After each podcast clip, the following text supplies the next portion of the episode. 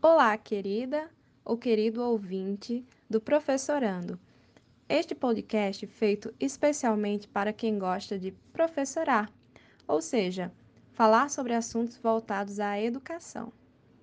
O que você sabe sobre a educação especial finlandesa? E sobre a educação especial brasileira? Você sabe qual o papel do professor do atendimento educacional especializado? E como podemos fazer para contribuir com a inclusão e a aprendizagem dos alunos público-alvo dessa modalidade? No episódio de hoje, nós vamos falar sobre como acontece a educação especial na Finlândia e no Brasil. E aí, vamos professorar um pouco?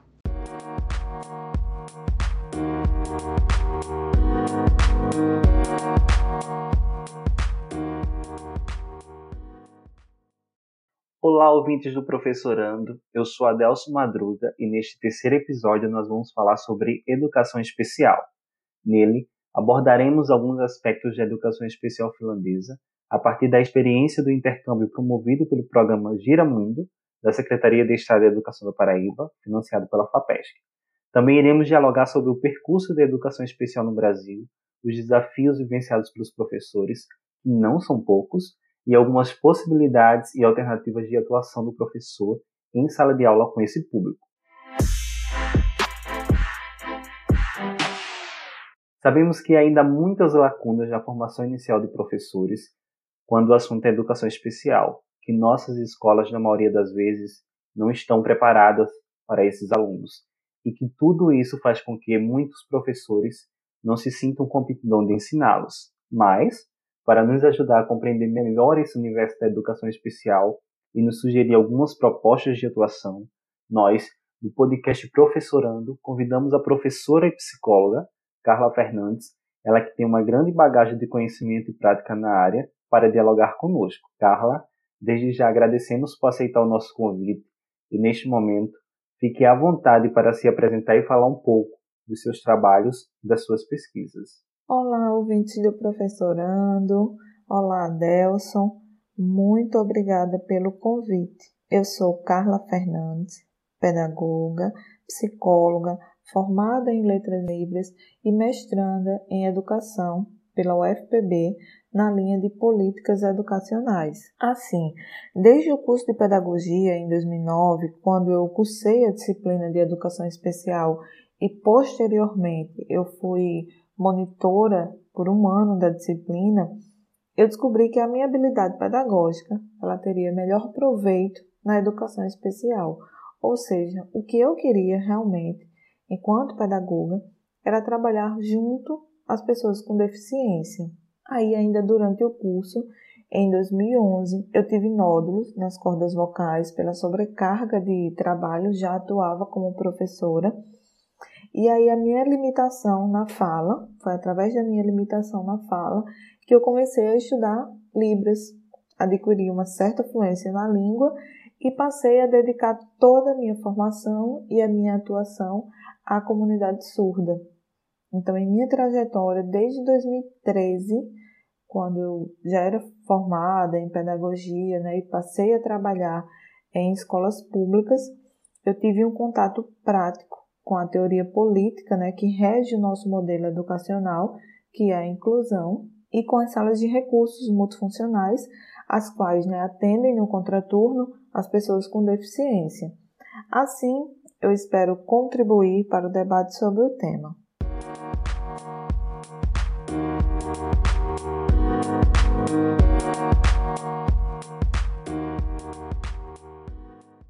A educação finlandesa é baseada em princípios como igualdade, equidade e individualização do ensino, para que todos os alunos, com deficiência ou não, possam ter as mesmas oportunidades de aprendizagem.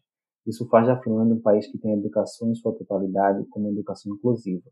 Sua ideologia é da integração dos alunos à educação convencional sempre que possível, e quando não é possível, esses alunos recebem um suporte adequado em salas específicas para conseguirem desenvolver suas habilidades de aprendizagem. O conceito de educação especial é mais amplo que o nosso. Eles pensam em educação especial como uma modalidade de suporte para todos os alunos que apresentarem dificuldades de aprendizagem independente de terem deficiência ou não. Inclusive, a legislação não limita quais são os alunos público-alvo da educação especial. Existem normativas que regulamentam desde a organização da sala de aula, como por exemplo o número de alunos, até como deve ser a formação dos professores para atuação na educação especial. Mas agora vamos falar um pouco sobre o Brasil. Carla, o que dizem os aspectos legais da educação especial brasileira e como os princípios da inclusão são abordados aqui? A educação brasileira, segundo a EDB, ela é inspirada nos princípios de liberdade e nos ideais de solidariedade humana. Ela pensa no pleno desenvolvimento do educando para o exercício da cidadania e qualificação para o trabalho. Por isso, o ensino ele deve ter é, alguns, deve ter como base aí alguns princípios, como igualdade, liberdade, pluralismo de ideias e o respeito. O nosso modelo de educação especial, ele passou por algumas alterações históricas, que obviamente foram marcadas por lutas, né, as quais deram base à elaboração de novas políticas educacionais que são voltadas especificamente para a inclusão das pessoas com deficiência na escola regular. A educação especial aqui no Brasil, ela tem como público as pessoas com deficiência, transtornos globais de desenvolvimento e com altas habilidades, superdotação. A educação especial brasileira é uma das modalidades de educação escolar,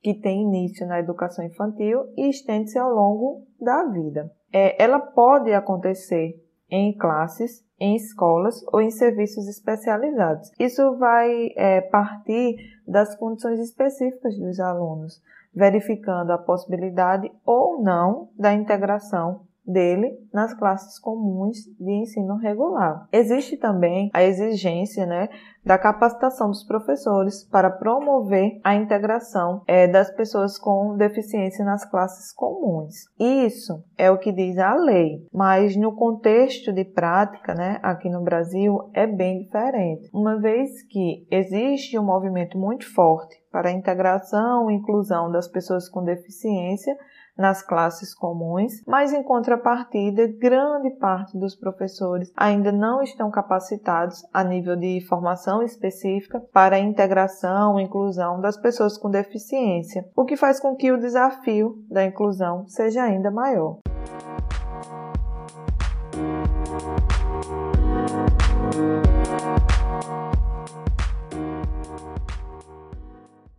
O fato da Finlândia não restringir o público-alvo da educação especial faz com que todo aluno que necessita de um apoio regular para sua aprendizagem tenha o direito a um apoio intensificado.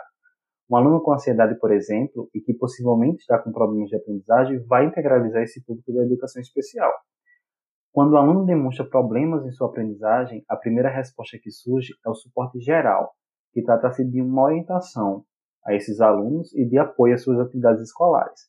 Se esse suporte não for suficiente, há um suporte intensificado, que visa evitar a evolução desse problema ou o surgimento de problemas adicionais. É feita uma avaliação pedagógica e um plano para o apoio intensificado desse aluno. Se o apoio intensificado ainda não for suficiente, é elaborado um plano de educação individual específico para ele, a fim de que ele possa concluir o ensino obrigatório atingindo as habilidades e competências que se espera de um aluno ao final do ensino básico e que ele esteja apto também a dar continuidade aos seus estudos. É, eles oferecem desde o suporte individual até o prolongamento ou adiamento da educação compulsória. É, isso quer dizer que tipo, tanto um aluno ele pode entrar é, numa idade mais tardia na escola, ou ele pode passar mais tempo do que o ideal, que são nove anos para a conclusão do ensino básico.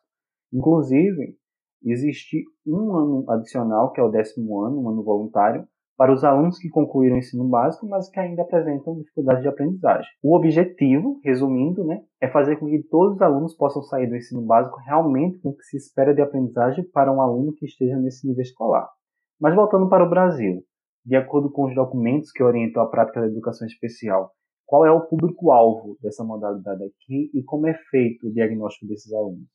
No Brasil, existe a obrigatoriedade da matrícula do aluno aos seis anos, no primeiro ano do ensino fundamental. Então, legalmente falando, não existe a possibilidade de uma flexibilização para a entrada tardia na escola. Mas alunos com altas habilidades, superdotação, eles podem sim ser promovidos e concluir o ensino fundamental em menos de nove anos, que é o que propõe a lei. É como dito anteriormente, a educação especial no Brasil, ela tem como público as pessoas com deficiência, transtornos globais de desenvolvimento e com altas habilidades de superdotação.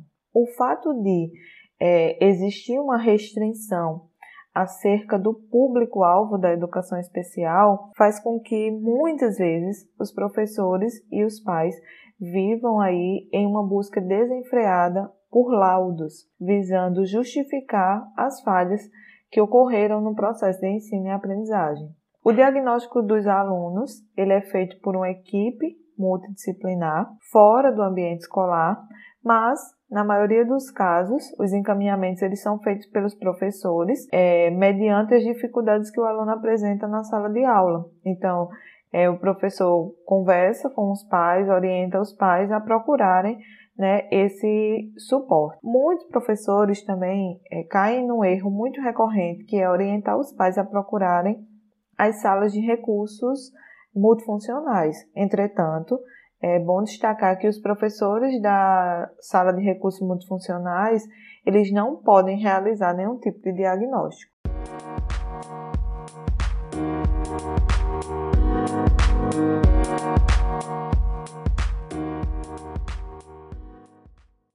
O requisito mínimo para um professor atuar nas escolas de educação básica da Finlândia é semestre.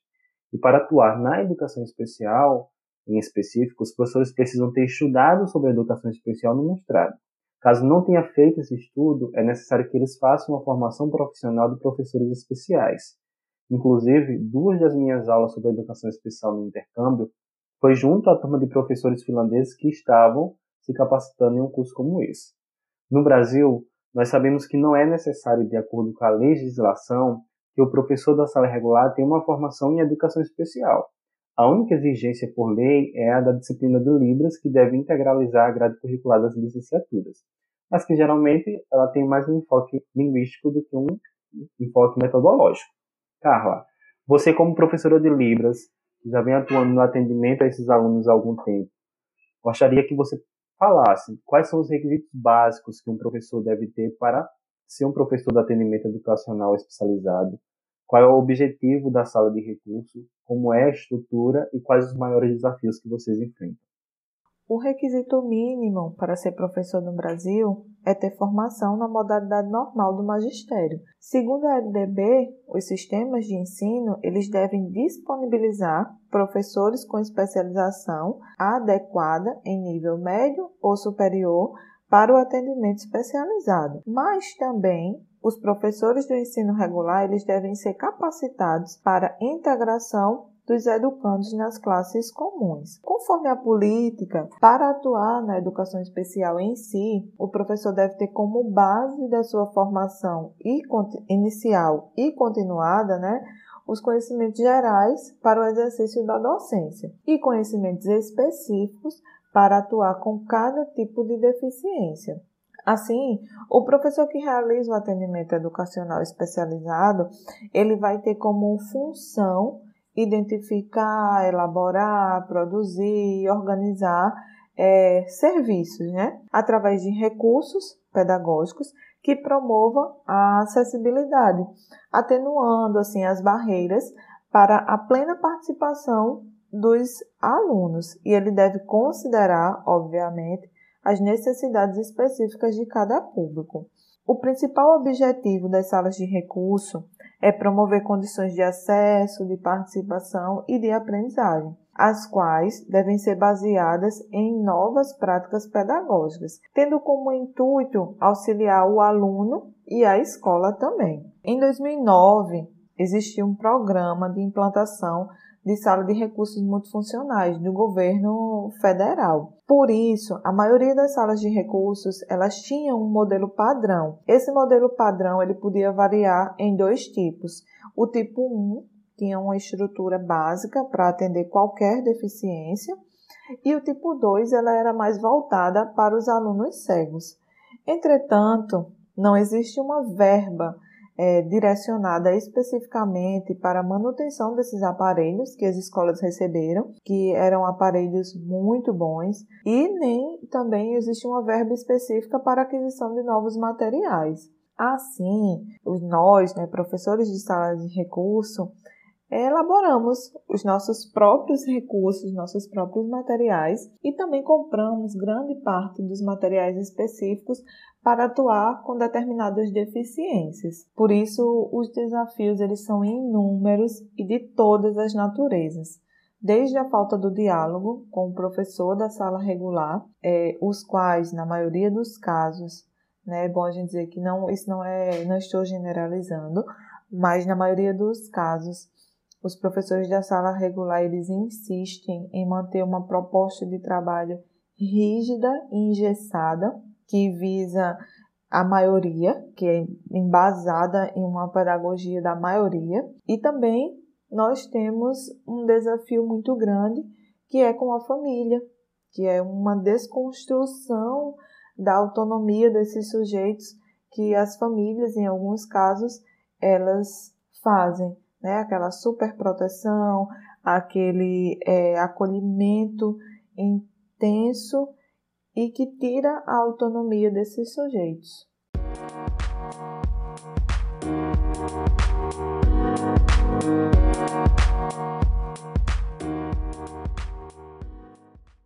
Na Finlândia, a prioridade é a integração dos estudantes com e sem necessidades especiais em uma mesma sala.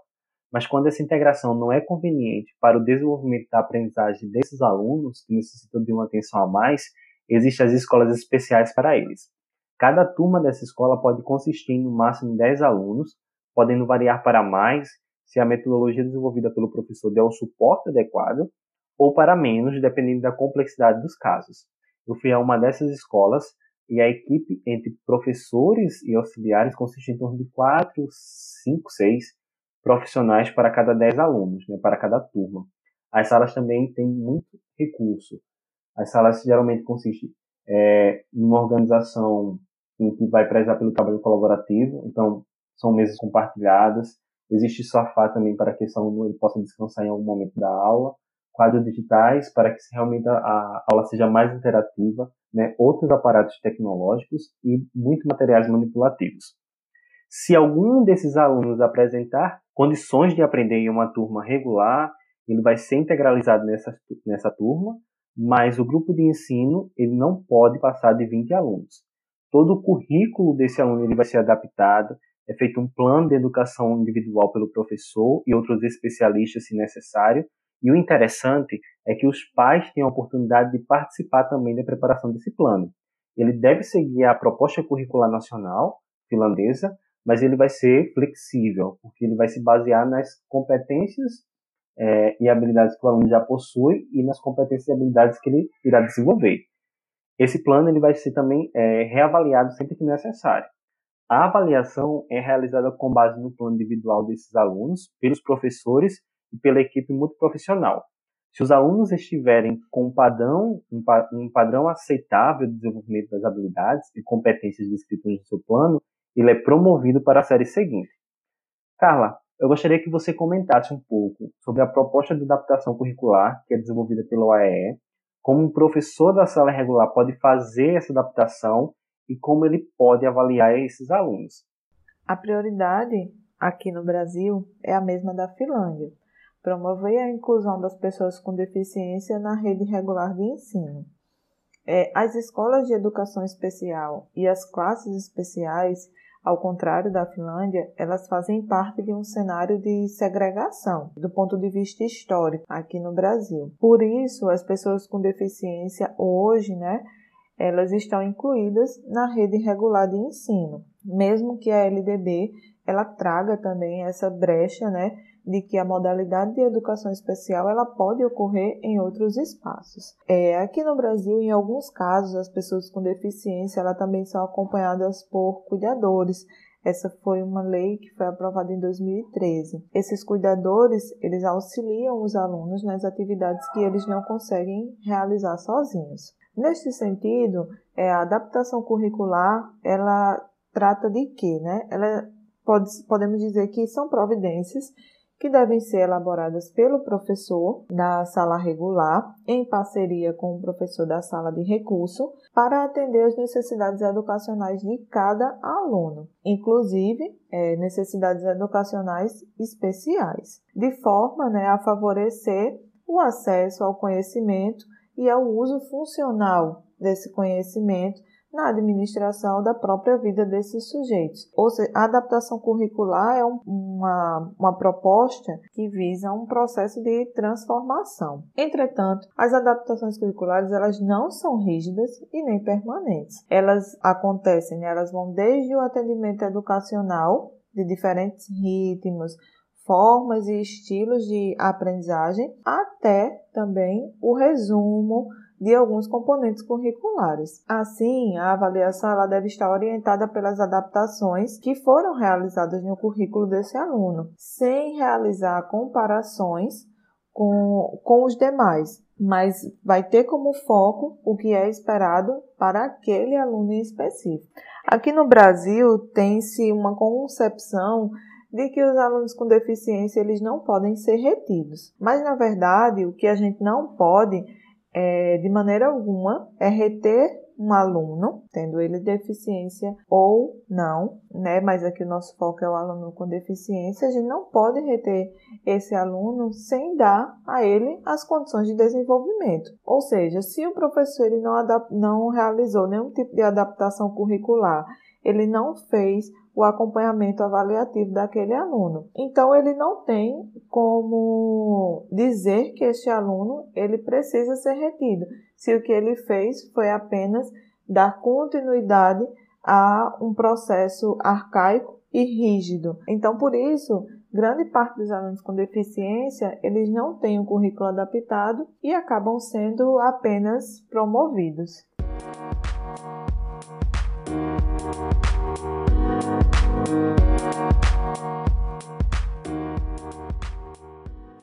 Carla, e para finalizar essa conversa, quais sugestões você deixa para os professores da sala regular ao ter o primeiro contato com aluno da educação especial? Então, a minha sugestão é sempre a busca pelo conhecimento. Eu acredito que, atualmente, um professor que não busca uma formação continuada, ele está no lugar errado. Conhecer os novos sujeitos da educação é entender que nós somos habilitados para o trabalho humano, aquele que reconhece seus pares e compreende as necessidades deles, é, seja ela de natureza curricular, estrutural ou até mesmo linguística, como é o caso dos surdos. Então é necessário que o professor tenha sede pelo saber e tenha motivação intrínseca para realizar a docência, que é uma arte cansativa, mas muito prazerosa.